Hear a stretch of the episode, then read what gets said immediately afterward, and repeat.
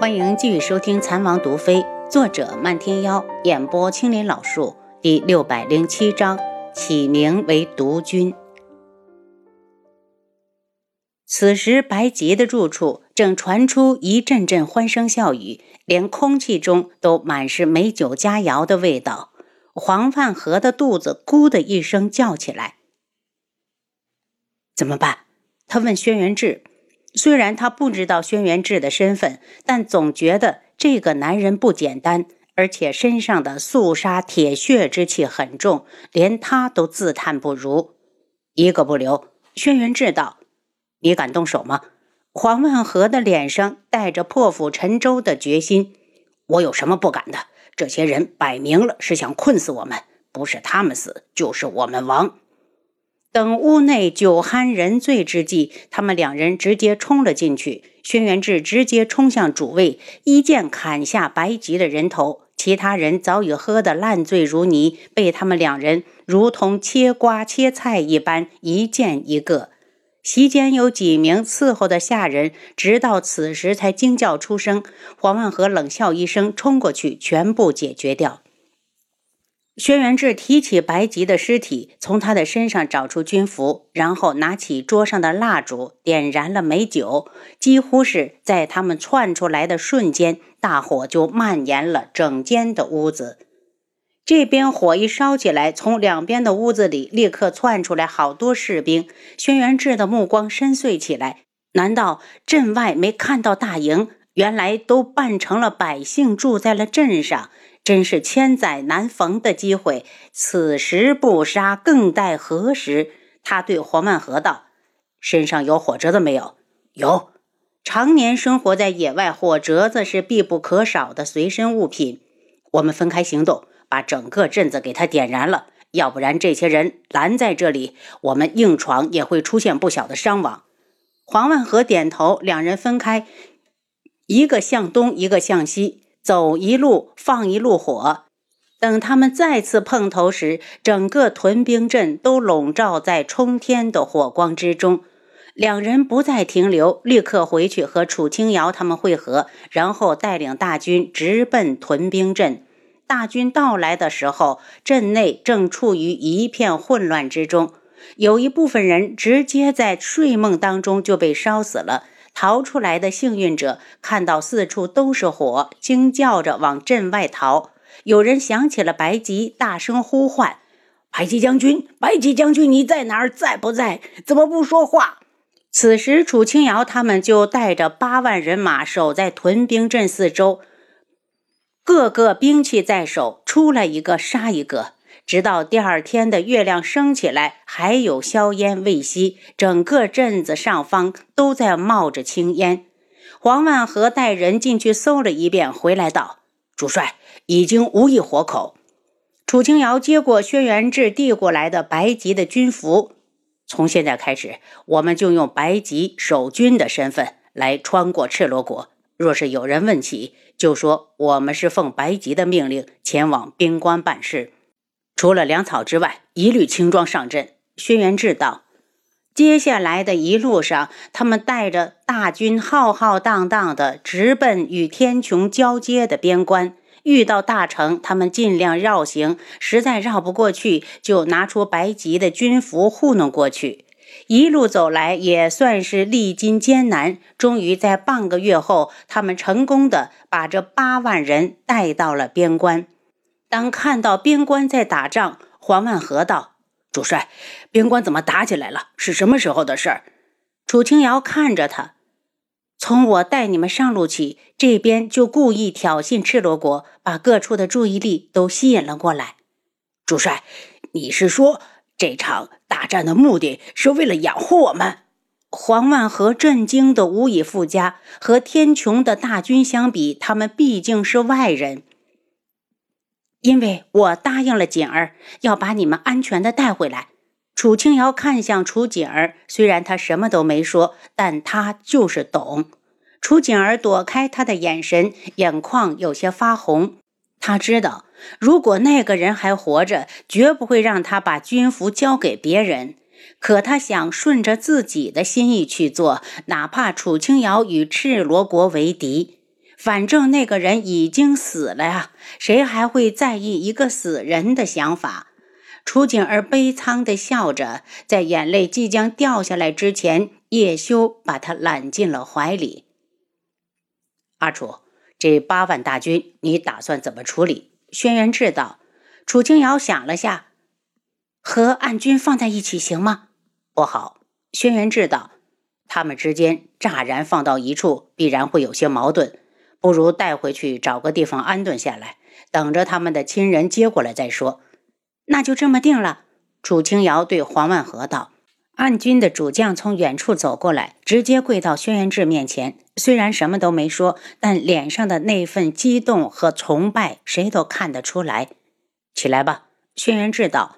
这些日子辛苦你们了。有多少伤亡？因为只是小规模的挑衅，伤亡并不大，死一百七十人，伤一百零九人。主将嘴上这么说，眼中的悲伤还是显而易见。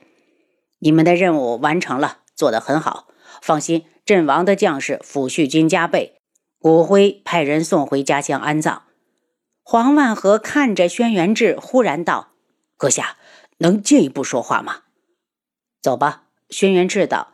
两人避开众人后，黄万和道：“你到底是什么人？”天穹智王。既然打算让黄万和跟着阿楚，轩辕志的身份也没有必要再瞒着，但他还是道。本王与楚清瑶是夫妻，如果你们不想跟着他，也可以自行离去。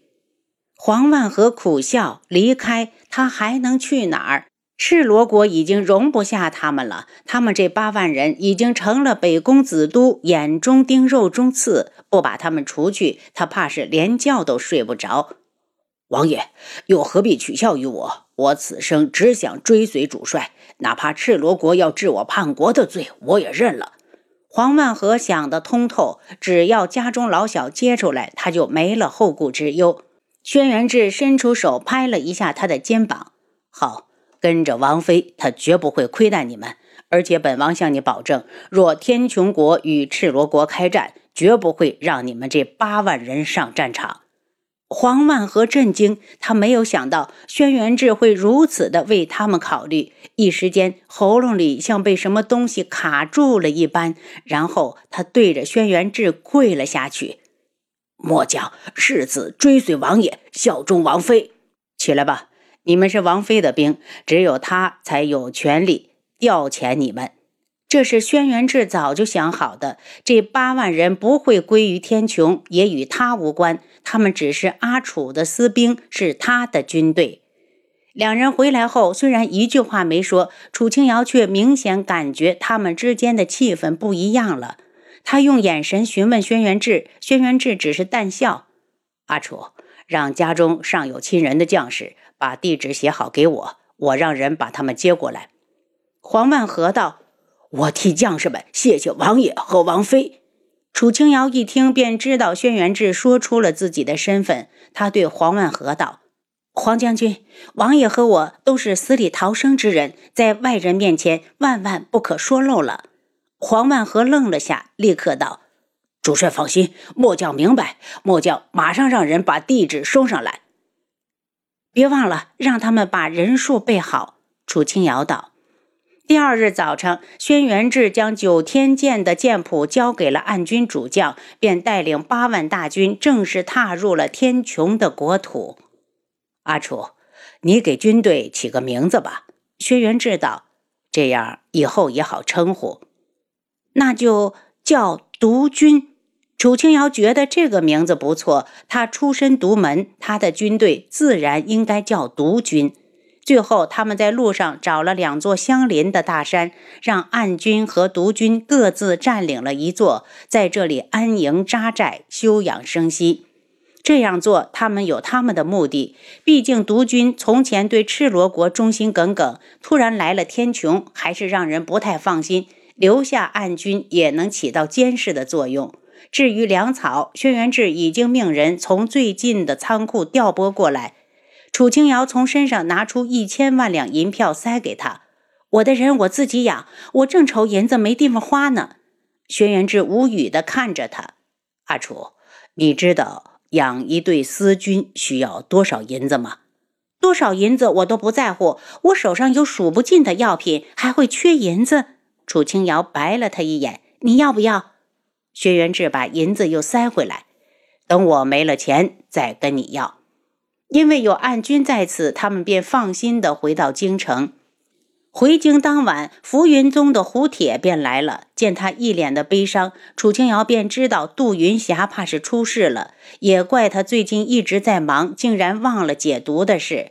果然，胡铁一见到他就难过的道：“宗主，老宗主过世了。什么时候的事？”楚清瑶问。“今日午时。”浮云宗的人躲在哪里？你带我过去。杜云霞过世，他理应去上炷香。胡铁道：“我们这里买了座大宅，大家都在里面。”楚清瑶因为一直在忙，倒是忽略了他们。此时倒是有些愧疚，跟着胡铁到了宅子那一看，发现宅子里面一片素白，宗内的弟子跪了满满的一院子。见他进来，胡铁道：“宗主到！”这些弟子立刻掉过头来，跟着跪着拜过宗主。今日是老宗主先去的日子，你们各司其职，不用管我。我在这里向你们保证，一定会想办法替你们解掉身体里的毒。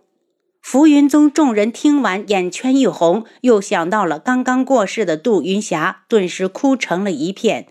楚清瑶点燃了三支香，对着灵堂恭敬地拜了三拜，然后将香上好。老宗主，你放心，我答应你的，一定做到。说完，他又问了问胡铁，要把杜云霞葬在哪里。胡铁道：“老宗主临去的时候交代，回昆仑镜与女儿团聚。”楚清瑶的心一痛，也许杜云霞早就知道女儿不在了吧？拿出一沓银票塞给胡铁：“那你们回去时一定要多加小心。如果遇到解决不了的事，就去素衣阁找地凤鸣，他们会帮你们的。”您刚才收听的是《蚕王毒妃》，作者漫天妖，演播青莲老树。